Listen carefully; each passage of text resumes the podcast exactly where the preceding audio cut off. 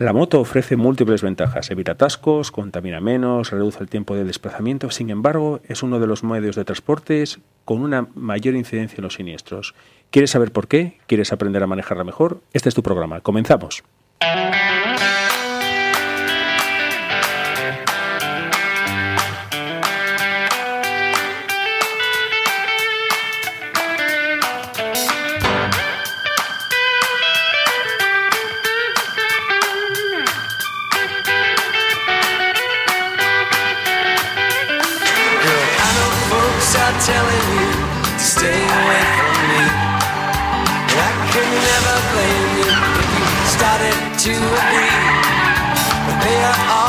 Y es que parecemos los autos locos, Andrés. Eh, cada vez que empezamos nos ponemos locos ahí dando los botones como mola, ¿eh? Es verdad, hay Mira, que te, dar- te- hay- te hay que pongo otra vez el arranque, el A arranque, ver, mira. venga, sí. A ver si lo percibo mejor.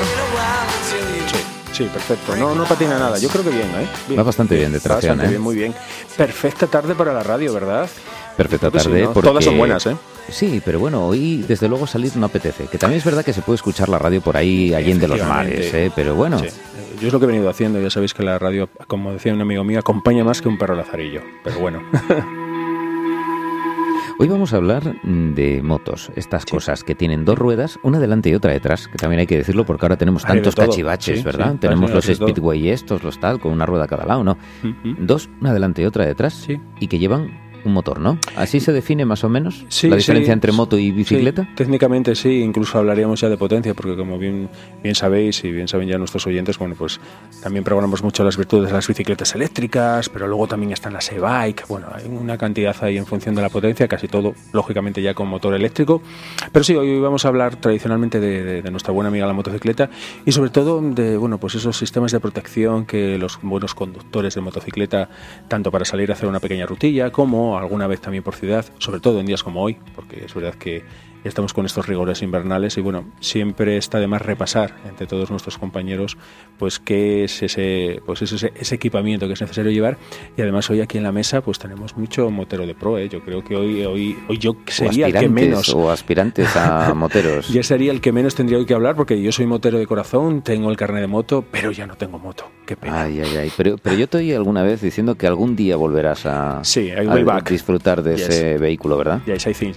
La diferencia entre tú y yo, yo tengo la moto, pero tú tienes el, el look. hay que Bueno, reconocerlo, gracias, hay sí. que reconocerlo. Bueno, si me llevas de paquete tenemos el equipo completo. Sí, sí, ahí estaremos, sí, sí, sí.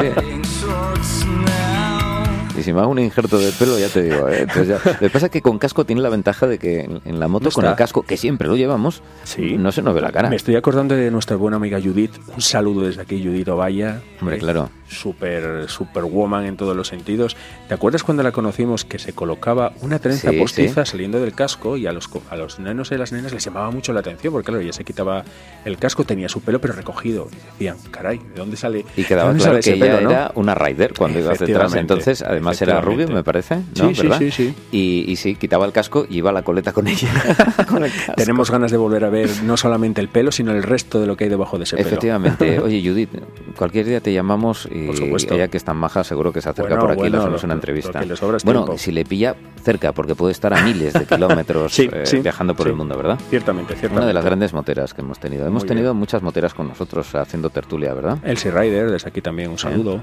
Eh, también, mm, eh, no bueno, nuestra amiga, nuestra amiga Patrick, que Eso es. sabemos que también lo es, ¿no? Pero también la chica que competía, Ah, sí, eh, María. María, que era, verdad, eh, sí, com- sí, sí. era competía en, motos. Bueno, yo creo en que motos estas de sí, no era de competición. GP, pero era otra categoría. Yo creo que simplemente saludando casi echamos el programa adelante, ¿eh? contarnos, ¿eh? Bueno, a todas ellas seguimos ahí por supuesto, por eh, supuesto. en aquí. contacto y volveremos a hablar cualquier día. Bueno, el caso es que las motos, esa cosa que casi es mágica, porque por encima de 30 por hora ella va derecha. Sí, eso no nos lo explican muchas veces, pero pasa. ¿eh? Pero hoy vamos a hablar de las cosas que puede adoptar un conductor de moto para ir más seguro y también cómo podemos ayudar a los demás, si Eso es. vamos en coches o demás.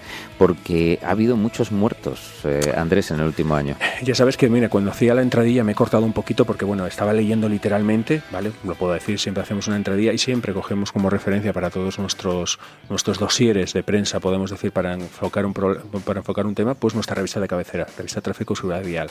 Y eh, estaba leyendo un poquito la entradilla para ponernos y claro, me corté un poquito en la parte final porque ya sabéis que no me gusta utilizar palabras negativas en todo lo que tenga que ver con movilidad, pero realmente decía, sin embargo, es uno de los modos de transporte más peligrosos. Ay, yo verdaderamente no me gusta decir eso, ¿eh? ya sabes que eh, Sí, bueno, siempre vamos mm. por porcentajes, ¿no? Entonces, claro, como hay muchos menos eh, conductores de moto, entonces porcentualmente son más. Que ojo, también la bicicleta vamos a mirar a, kilómetros realizados. ¿eh? Claro, bueno, muchas veces, claro, porque todo este uso, claro, aquí tenemos muy claro que son usos de traslados, bueno, pues por trabajo, vieja, pero verdaderamente la bicicleta plantea esa, esa dualidad de movilidad urbana y luego la gente que todos los fines de semana hace un montón de kilómetros en carretera. Entonces, bueno, ahí hay una, una, dualidad. Pero bueno, de la bici ya hemos hablado. Ya hemos hablado, hoy vamos a hablar de nuestros amigos los motoristas y llevamos casi, bueno, las cifras que ponen aquí, casi 100 fallecidos por algo tan sencillo como decimos, es pasarlo bien con una moto, trabajar con ella, eh, trasladarse de un sitio a otro. Entonces eso nos da un poquito que pensar. Como muy bien has dicho, en las carreteras no estamos solos, ¿de acuerdo? Entonces esa colaboración entre todos los usuarios y usuarias de las vías hace que ah, muchos de estos accidentes se pudiesen evitar, ¿de acuerdo? Cuando verdaderamente se pueden evitar ya hemos dicho que no son accidentes. Por tanto, parece una tontería, ¿vale? Bien, eh, vamos a comentar esa frase que recuerdas que siempre decíamos que hay que equiparse como si te fueras a caer que al principio tampoco nos gustaba mucho, ¿no? Porque parece que incita, incita ¿no? Parece que es que te van a empujar cuando te pones esa es tan terrible como la de hay dos tipos de moteros, los que se han caído, los que se van a caer. Yo, yo espero que, que la que tuve ya me puntúe, sí, que fue muy tonta, pero yo espero que esa ya me puntúe como que me he caído, ¿vale? Porque ¿quién marca la graduación de esa caída, no? Eso que hay un valor de verde, amarillo y rojo, ¿no? Sí, sí, sí, madre mía. Así, ¿no? Pero bueno, verdaderamente es lo que decimos, ¿no? Es un, es un vehículo, tiene esas innumerables ventajas, por favor, ¿eh? Aunque a lo largo de este pequeño programa pronunciemos en algún momento alguna palabra negativa, desde aquí, desde con, todo corazón, la inmensa mayoría de conductores de motocicletas son gente súper sensible, sabe muy bien lo que tiene que hacer, nunca mejor dicho, sabe lo que tiene entre las manos y sabe que en caso de un conflicto vial siempre, siempre lleva las de perder. Por tanto, en ese sentido, todo nuestro apoyo de corazón, todas esas ráfagas virtuales en este momento a todos nuestros compañeros haciendo caso de todas estas personas que durante muchos años nos fueron asesorando en cuál es ese, digamos, material que un conductor o que un motorista debe llevar encima, seguro que vais a pensar todos, Andrés va a empezar a hablar del casco. Pues no, yo creo que el casco, además, lo bueno es que ya está asumido. Ya está muy metido en la cabeza, ¿no? Eh, nunca mejor dicho, nunca mejor dicho. Eh, ¿no? más bien la cabeza metida en el casco. Sí, sí, eso sí, eso es así, ¿vale? Eh, aquí, empiezan a levantar las manos, pues bueno, no hemos dicho que tenemos varias capas de oyentes y de participantes hoy aquí en este estudio. Tenemos en nuestro tamaño de casco X, el, XXL. Sabía, sabía que, hoy tenías que entrar, ¿eh? Hoy tenías que entrar. mi cabeza es normalita, lo que pasa es que el resto del cuerpo no la acompaña. Y eh, hablábamos, decíamos, bueno, primeramente el casco, bueno, el casco es exactamente, eh, sabemos que está muy interiorizado, abrochárselo correctamente, esa palabra tan bonita, barboquejo, ¿eh? que todavía la comentábamos el otro día. Nos pasaba con lo del casco de la bici, que esta cosa de, la bici, ese enganche debajo de la barbilla, pero sobre todo hay un tema, mm, hay un, hay un, equipamiento como es los guantes. Ahí no os esperabais que fuese a empezar a hablar de los guantes. ¿Por qué he empezado a hablar de los guantes? A ver, que es importante tener unos guantes cuando se conduce en moto. ¿Por qué? Por el frío, ¿verdad? Hombre, aparte, yo creo que el frío puede afectar. sí, eh, sí, sí. Motoramente, vamos. Pero también, ¿por qué? Porque yo creo que cada vez que caes, lo primero que echas al suelo son las manos. Correcto, correcto. Parece que no, siempre pensamos, bueno, la cabeza, la cabeza es lo más importante. Bueno, indudablemente, ¿no? Hay menudo órgano que protege la cabeza. Pero es verdad que instintivamente, como me dice el compañero, lo que primero echa uno manos al suelo, nunca mejor dicho, son eso, tus manos, ¿no? Y ya hemos dicho que la carne y el asfalto y el calorcito del asfalto no se lleva muy bien. ¿eh? No sé si has tenido alguna vez esa mala experiencia. En, moto, por suerte, no, pero en bici lo típico de que vas por calles con gravilla y demás y caes y acabas hecho un Cristo. Y vas a 15 kilómetros por hora. Si vas a 50 en una moto, sí, por mucho que esté mojado el suelo, va a quemar bastante. Bueno, y además, fijaros, eh, hablamos ya del tema de un equipamiento tan considerado como una seguridad activa y pasiva como puede ser el casco. Y fijaros, el tema de los, el tema de los guantes os, lo saco a raíz porque hasta, bueno, todavía no se ha reformado, pero digamos que ya están ahí las galeradas para reformarse el reglamento en cuanto a cuál es el equipamiento mínimo que un motorista debe llevar. ahora es casco. Hasta ahora es el casco. Quedaba todo aquello como muy frugal. ¿Y casco, corrígeme, eh, 1980 y pocos? Pues 86.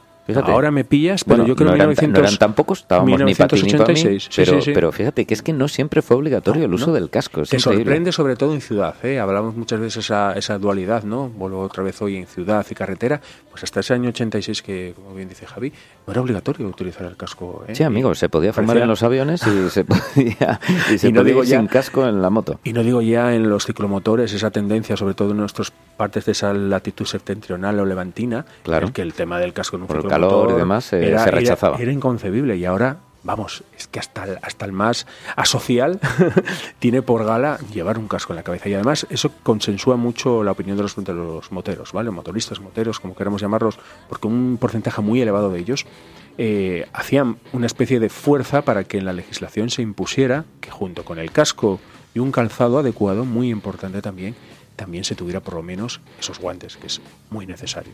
Y que molestan muy poco, ¿eh? comparativamente con Yo creo que en comparación con otro elemento de protección, yo creo que... Y te voy a decir una cosa, nada, ¿eh? tú, tú llegas para allá, se posa el motorista, se va quitando los guantes poco a poco. Esa liturgia de ponerse y quitarse todos los aperos de labranza, ¿no? Bueno, pues tiene su toque también, ¿no? Muy sexy.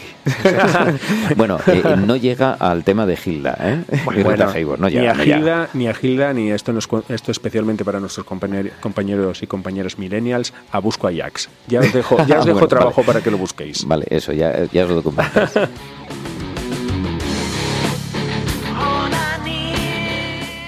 El caso es que en la moto nosotros somos parte de la carrocería. Esa es la historia. Entonces, las manos es como si fuéramos sin nada. Exactamente. Oye, fíjate, eh, tengo entendido que en Estados Unidos, claro, esto va también por estados, que más que el casco lo que era obligatorio de siempre era las gafas de sol. Mm, mm, claro, parece una mm. tontería. Cuando llevas el casco ya no lo necesitas. Pero fíjate, tenemos a Lucas por ahí. Lucas va en bicicleta y cuando vas eh, a mucha velocidad en bicicleta, cuando vas a mucha velocidad en bicicleta, te molesta muchísimo a los ojos el aire, si lo hay, ¿sí o no? Sí. Y, lloran los ojos, ¿no? Sí, y, no te deja ver. Claro, y ahí echarías de menos unas gafas, por ejemplo, ¿no? Claro, pues imaginaros cuánto más en moto, ¿no? O sea, se hace muy necesario. Y además no, solamente las gafas, como decimos, como muy bien dice Lucas, por el tema de ese aire que, lógicamente te va proyectando pequeñas partículas, algún que otro insecto en función de la época del año. sí, sí, sí, ¿eh? Vas coleccionando coleópteros. Sobre todo si, si, no se ha muerto cuando te ha pegado y entonces estás buscándolo. ¿eh? Muchas veces te das cuenta de por qué dicen los asiáticos que son tan nutritivos los, los insectos. Cuando ya has mascado el tercero, dices tú, pues va a ser verdad. Que me ha quitado el hambre. Quizás si le quitáramos las, en moto, las alillas. tercer mosquito y dices tú, ya no tengo hambre. Y también por la radiación solar. Aquí en este programa no maltratamos ningún ser vivo. ¿eh? Queremos dejar muy claro que durante la no ha muerto ningún animal. De este programa no nos hemos comido ningún insecto. Pero también el tema de la, del tema solar. Es decir, es verdad que en los cascos, cualquier casco eh, ya desde hace un tiempo tienen esos tratamientos solares, igual que muchos de los parabrisas de nuestros coches, para evitar precisamente esa radiación, ¿de acuerdo? Nosotros simplemente con unas gafas o vamos adaptando un poquito eh, esa, esa, esa, oscuridad que nos, puede que nos pueden dar los cristales y bueno, verdaderamente no lo necesitamos. Pero sí es necesario también los ojos, ¿vale? Cualquier velocidad que se alcance pues puede producir un deslumbramiento y nada más incómodo, ¿eh? sobre todo mm, también estas situaciones, como bien conocéis, de entrada y salida de los túneles, sobre todo en días de mucha radiación solar, ¿vale? Ahí estamos, ese ¿eh? pequeño consejo de parpadear un poquito, un par de veces antes de entrar en ese, en ese túnel, bueno, pues para evitar precisamente ese contraste que hay, que hay de luz, ¿de acuerdo? Pero entonces, bueno, ya si vemos un poco la figura de nuestro hipotético hombre o mujer que está equipándose para conducir esa motocicleta, hemos hablado ya del casco muy rápidamente, bien, el casco ya sabemos que es un elemento que ya está muy, muy, muy trallado. Hemos hablado ya de los guantes, hemos hablado del calzado, también muy importante tener un buen control de los mandos, como bien sabemos la gran cantidad de mandos que se manejan con nuestros pies en la motocicleta. Hemos hablado de las gafas y bueno, podemos hablar también un poquito de lo que es el tórax, ¿no? de lo que es el pecho, de lo que es protegernos un poquito también de esas caídas. Y como muy bien decía, parafraseando nuevamente a Judith, decía que la seguridad no tenía que estar eh, reñida con la moda ella pues así se definía ella misma muy coqueta, ¿eh? no solamente por ese toque de llevar esa trenza en ese momento, ahora tiene el pelo, ¿os acordáis de del sargento de hierro? Pues en mujer. Ahora tiene un cepillado ahí súper, súper degradado. ¿eh? Y tiene Como de mi ¿eh? Efectivamente, pero en rubio, ¿vale? Pero ya decía que no tenía que estar reñido esa, esa comodidad y esa seguridad con, con, ir en moto y ir protegido. Y no fíjate, eh, Patri nos decía muchas veces que ya en la moto estaba cansada de probar pantalones y tal, y, que le quedaban todos fatal, pero ahora ya empiezan a hacer diferenciaciones de, pantalones. Incluso hay tejanos, es decir, un pantalón vaquero que si tú lo ves desde casi, casi que no lo coges en la mano, tiene unas protecciones de Kevlar situadas estratégicamente en la zona de la cadera, en la zona de las rodillas, es decir, esas zonas que pueden estar más expuestas a una caída y que a no ser que lo estés tocando, no te das cuenta. ¿eh? Más que eso, más parece más bien un arma, una armadura de, un soldado que, otra cosa prácticamente. No, sí, pero del Kevlar, sí, pero te quiero decir, yo me lo imagino. Son capas, ¿eh? es decir, no nos estamos refiriendo, insisto, no queremos también dar la imagen de que para manejar una maxi scooter, eh, para hacer 10 kilómetros por tu ciudad, necesites ir de Mad Max.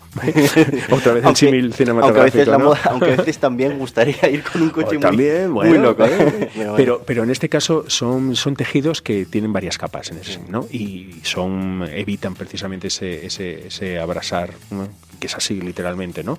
Y, entonces puede ir uno muy mono y muy mona, pero también a la vez muy seguro, ¿vale? Por lo tanto, yo creo que casi hemos complementado lo que es ese, esa, esa protección exterior, ¿vale? Bueno, luego nos podemos venir mucho más arriba y hablar, por ejemplo, de los airbags de motos. Airbag de moto, fíjate, cuando la primera vez que hablábamos con Judith, eh, ella estaba ya usando una cosa ah, parecida no me acuerdo, no era el sax, no, ahí tenía... Era una cosa en el cuello, era una cosa en el cuello que protegía, lo llevaban parecido los eh, pilotos de, de Fórmula 1, ¿verdad? A ver si algunos de nuestros... Esa cosa que se engancha al... Sí. Era una especie, vamos a ver si algún oyente nos manda el mensaje y nos dice. Y una foto. Era exactamente como un armazón, para que me entendáis, era como un armazón que tú la cabeza, muy técnicamente, y tenía unos enganches. Y luego el casco llegaba como unos enganches para lo que hacías era anclarlo y evitar, como hace Lucas ahora, evitar precisamente esas elongaciones, perdonad por la palabra, que se pueden producir en el cuello, en las deceleraciones que se pueden producir por la velocidad ante una caída. Tanto Judith primeramente como Elsie, nuestras riders de, cabecera, eh, eran unas fervientes partidarias de ello, sobre todo eso, hacer rutas largas porque protegía... Era, es verdad que lo veías muy armatos, te parecía una especie de, collarín. Mira, sí, eso es lo que iba a decir. Ahí está, yo creo que era muy parecido a eso, sí. Pero eso, ellas se lo colocaban y de hecho muchas veces se quitaban el casco y la parte de arriba del mono y permanecía ese, ese anclaje lo dejaban todavía lo dejaban todavía en el cuello y no le resultaba muy muy aparatoso sí un poco aparatoso sí era estéticamente y exteriormente lo ves. sí, pero más, que estéticamente el hecho de que tú lo estés usando y, no te moleste porque es un hmm. eso es una especie de armatoste por, tal como lo describes por supuesto. y que por eso te quiero decir no no les molestaba en ningún momento o digamos que el movimiento podía ser muy puede ser fluido, ¿sabes? Así decir tú, hmm. orgánico, como se suele decir a veces. lo que pasa es que quedaba un poco, había mucha gente que no lo utilizaba. En esto, eh, lo de las modas, lo de a veces, fíjate Andrés, es como cuando, no sé, la gente denota, por ejemplo, el ABS en la moto y dice, porque, bueno, también, porque los auténticos van sin ABS, lo tal. esto que son un poco, bueno, eso está muy bien si tienes mm, dinero y sitio y te quieres comprar dos motos y quieres ver cómo se conducía una moto de los 70, me parece muy bien. Pero eh, intentar ir en contra de ese progreso de esa investigación, de lo que las marcas invierten en y darnos que está tan demostrado que seguridad. De hecho, es obligatorio ahora, me parece, la venta de motos en Europa con ABS Igual que los vehículos. Pues fíjate, en esto yo creo que, iba un poco también por ahí, quedaba raro el que lo llevaba, ¿no? Pero mm. ahora yo creo que está superado ya ese, ese sistema porque viene el airbag ese que tú decías. Sí, que, que hace la misma función en cierto modo incluso la supera, ¿no? Y además vienen derivados de otros tipos de motos, pero de las acuáticas, que ya primeramente los tenía, que tenían una especie de corte también. Está, está, digamos, no es que existieran las motos acuáticas, bueno, al menos yo no lo conozco, ¿eh? puedo decir que no, hasta, a mí no ha llegado esa idea, pero sí lo que tienen es una especie de, tienes una sujeción, bien en la muñeca, en una parte de, bien de la cazadora o de la chaqueta, en el que te eh, continuamente estás en contacto cableado con la, con la con tu motocicleta. En caso de que haya una proyección, te caigas o por cualquier tema, bueno, pues ese hay una especie de disparador, digamos, que lo que hace es inflarte bien, pues hay varios, ¿no? En la parte trasera o bien en el pecho, quedas y, verdaderamente lo que hace es protegerte, una de las zonas más sensibles, como hemos dicho, ante una caída, ¿vale? Lo que pasa es que son muy caros, ¿no te parece? Al principio no sé si había que hacer un esfuerzo de las marcas porque... Pasa, pasa como todo, es decir... Con la cara que, has puesto no es muy cara, es súper caro.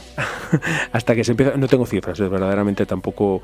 Pero si intentamos, hasta que esto empiece a democratizarse un poquito su uso, como ha pasado con muchos elementos de seguridad activa y pasiva de los vehículos de cuatro ruedas en los vehículos primeramente de alta gama y que después, en función de, esa economía de escalas, empieza a poder producirse de una manera más económica, hasta que llega al usuario medio bajo, bueno, pues pasa bastante tiempo, ¿de acuerdo? Bien, es cierto que siempre hay pequeños adaptaciones o, las marcas también tienen un nivel de equipamiento premium, por decirlo de alguna manera, ¿vale? Y luego podemos ir bajando un poquito. Yo creo que no mucho tardar será un equipamiento totalmente totalmente ya interiorizado como puede ser los, la gran cantidad de gama de, de cascos que tenemos. De hecho, lo que hay es que ahora hay muchísimas marcas ya que lo fabrican, ¿eh? Que Exactamente, no hay un estándar, sí. sí, uno, uno de alta gama, dijéramos, parece ser que mm. unos 500 euros, una cosa Mira, no tenía la cifra, pero bueno, bueno, puede ser mucho dinero pero esto es como todo. El día que, te funciona, ahí está. El día que te funciona y te salva no solamente la vida, sino la gravedad de las lesiones que puedes producir, seguramente que te parecerá que no has gastado el dinero, ¿eh? pero eso es como todo. Bueno, recapitulando, llevamos guantes, guantes, casco, las gafas, la cazadora, los Bueno, gafas si llevas casco nada, no. Bueno, es verdad. Bueno, porque puede haber dos niveles de equipamiento, como decimos en nuestra revista, ¿eh? ¿vale? No queremos dar la imagen de que tengas que ir con un, con un traje totalmente de cuero de cordura o de Kevlar o de, con un montón de equipamiento, ¿vale? Para, para pasarte por el barrio, ¿vale? Puedes tener varias gamas de equipamiento, pero prácticamente es lo mismo, ¿vale? Yo tengo una foto, una moto para diario, otra para fines de semana.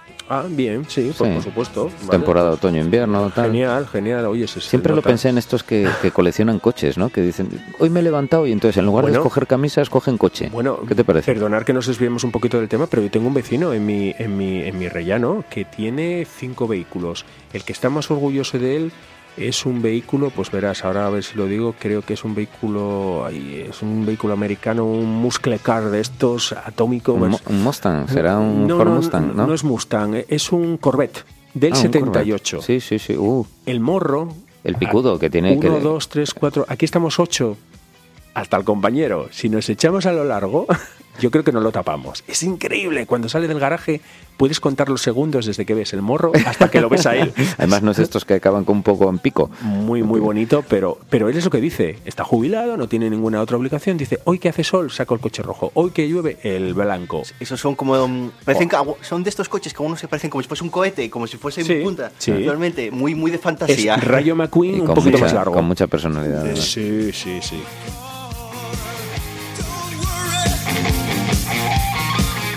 Venga, más cositas que se pueden tener en cuenta. A mí se me ha ocurrido una que igual no lo has traído, ¿eh? pero no, seguramente, porque hoy estoy aquí. una, cosa, una cosa que ayuda a proteger mucho. Bueno, está así con segunda. ¿Qué es la formación? Ahí está, una buena, una buena formación. ¿Qué, cuesta formarse? Hacer cursillos, prepararse, ¿verdad? Cuesta mucho formarse, pero no me, no me refiero solamente al tema económico, que también, ¿vale? no, no, es psicología. Vamos a ver, hay muchos cursos, Andrés, por ejemplo, para mejora de conducción, sea de coche o de moto, que es llenar un depósito de gasolina. ¿eh? De ahí tienes tú una ¿eh? buena experiencia como conductor responsable. ¿eh? De antes y después de hacer ese curso, sin duda. Pero fíjate, la gente, conducir, que es artesanía, que es tan difícil, todos decimos muchas veces que cuando estudiamos una carrera o cualquier estudio, que aprendes sobre todo cuando te pones a trabajar, ¿no? Vale, muy bien, perfecto. ¿Qué os parecería que os vayan a operar? Y el cirujano dice, no, yo no he practicado, pero yo ahora, eh, sobre la marcha, voy aprendiendo con vosotros. yo tengo confianza en mí mismo, claro, va a salir todo bien. Eh, bueno, yo, creo que antiguamente algunos era... Claro, eh, claro, claro, pero no era lo que mejor nos parece, ¿no? Entonces yo creo que al final el tener un buen maestro también, que es tan importante, el ir a un sitio y que te preparen, tú sacas el carnet de conducir, verdad, Andrés, y es una prueba de habilidad, donde, pero en fin, luego hay que trallarse mucho, ¿verdad? Bueno, pues eso que pueden ser 100.000 kilómetros conduciendo, a lo mejor mal, sí. Puedes hacer unos miles y adquirir las destrezas. ¿eh? Yo creo que es muy recomendable y tenemos pocas ofertas también, me temo, por culpa de la gente, ¿eh? Eh, que no responde. doy- no ahí responde. te doy la razón, ahí te doy toda la razón, como casi siempre en este sentido. Y es cierto que no hay una gran oferta, que parece que muchas veces el hecho de que una persona, como dices, lleve una gran cantidad de kilómetros y que parece que es como degradarle, decirle, oye, que no has pensado nunca hacer un curso de alta montaña, o cómo, o cómo estás bajando, o no te das cuenta cómo desgastas las ruedas de tu vehículo. A lo mejor eso tiene alguna, algún porqué, ¿no? Hay un tipo de personalidad de las, en cuanto a los moteros que son muy particulares que a lo mejor es algo como clase atacarles, ¿no? Pero en este sentido, insisto, esa formación, eh, lo que decíamos el otro día, la gran diferencia entre la clasificación genérica, como digo yo siempre, de un vehículo de más de dos ruedas a un vehículo de hasta dos ruedas. O sea, cambia totalmente el concepto. Es decir, lo que es un pequeño charco, una pequeña irregularidad en el terreno, el aire, cómo lo ves desde un vehículo de dos ruedas, a cómo lo ves dentro de esa carcasa con cuatro apoyos y metal, no tiene nada que ver. Nada que ver.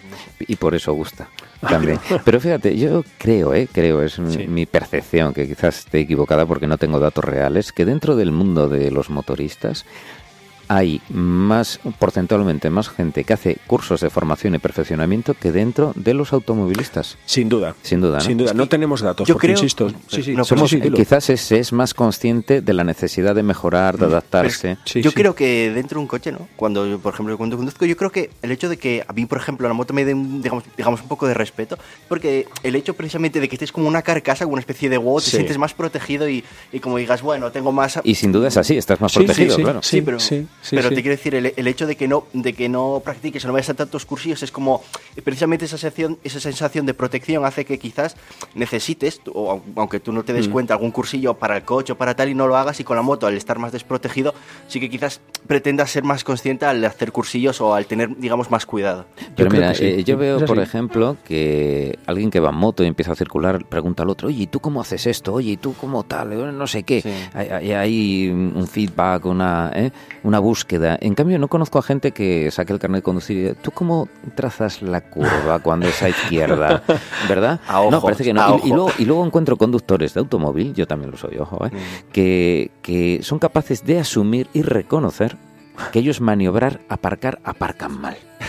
Ahora, encuentra uno, ¿eh? que lo sabrá, Sí. que te diga, Sí. no, yo las curvas no, no las doy nada bien. Yo, yo no, no, tra- no trazo en condiciones. No, yo, yo la distancia de seguridad no, no, no me arreglo para llevarla, ¿verdad? Quedaría No, raro, a ¿eh? que Quedaría no. muy raro. Claro, claro. Siempre se aparca el toque. Lo que pasa que, que lo- los coches de ahora también han hecho, lo hemos hablado muchas veces aquí, que la electrónica hace que creamos que somos grandes conductores, sin serlo. sí. Hace muchos años, eh, algunos aquí Las que tenemos lo sabemos. No, pero, pero Andrés, es que tú si Sí. en una curva no entrabas a la velocidad correcta o entrabas por encima de la velocidad, no podías frenar en la curva. No, Porque era, eh, era justamente salirte de la Era curva. un axioma ya, ¿eh? Era. No puedes hacer esto nunca. No nunca. puedes frenar en la curva, ¿no? Ahora tú puedes frenar con todos los coches en la curva. Y ellos acaban con la electrónica, eh, corrigen todas las trayectorias para que tú vayas por donde quieres, ¿verdad? En la moto quizás es un poquito más exigente, ¿no? Sí. Y tienes que entrar como hay que entrar. Como decía el compañero, estás ahí en ese equilibrio que la moto que se maneja no solamente con los brazos, con la vista, con las piernas, o sea, se- te entra todo tu cuerpo eh, en funcionamiento para poder eh, maniobrar y controlar esa potencia y verdaderamente es cierto que los sistemas que hay hoy en día, todos, o sea, no hemos hablado nada más que la equipación de los mot- motoristas para darnos tiempo para ir sacando temas para otro programa, pero bueno, todo lo que ha evolucionado, los sistemas de seguridad activo y pasivos en motocicletas nos daría para dos y tres programas bien, bien concienzudamente, ¿eh? porque es increíble lo que hoy en día las motocicletas pueden hacer eh, solas, que parece que no. Esto es como el, como el algoritmo que implementa tus búsquedas, puede hacerte y, y hacer que hagas cosas que tú crees que no puedes hacer, ¿de acuerdo?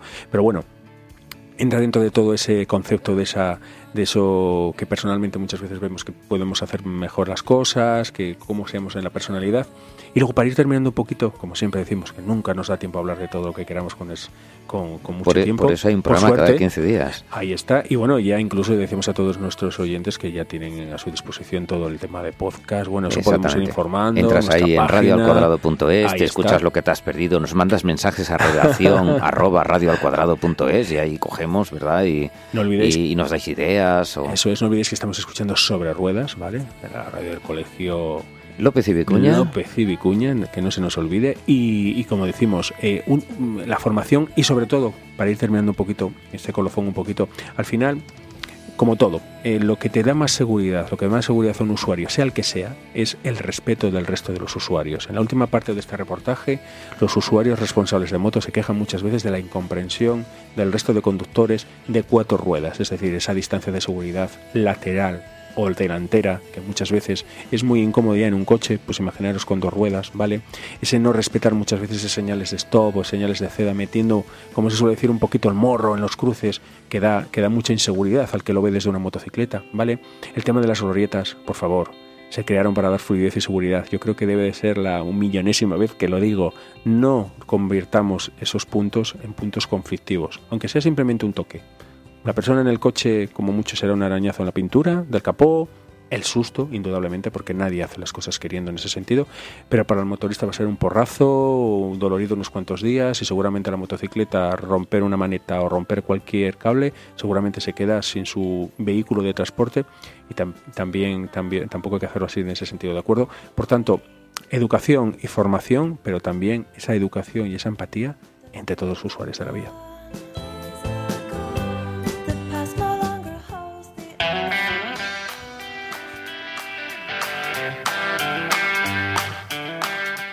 Cosas que podemos hacer y ese mensaje último, ¿verdad? Que están aplaudiendo con las orejas. Me consta muchísimos moteros que nos están escuchando diciendo, efectivamente, que hay muchos accidentes, que hombre, que hay muchos muertos, pero a veces se ha agravado por el motorista, otras veces es el culpable y muchas, muchas, eh, la gente es un poquito externa. ¿eh? Sí, también, El coche va mucho más protegido, lo que tú acabas de decir, es un arañazo, ¿eh?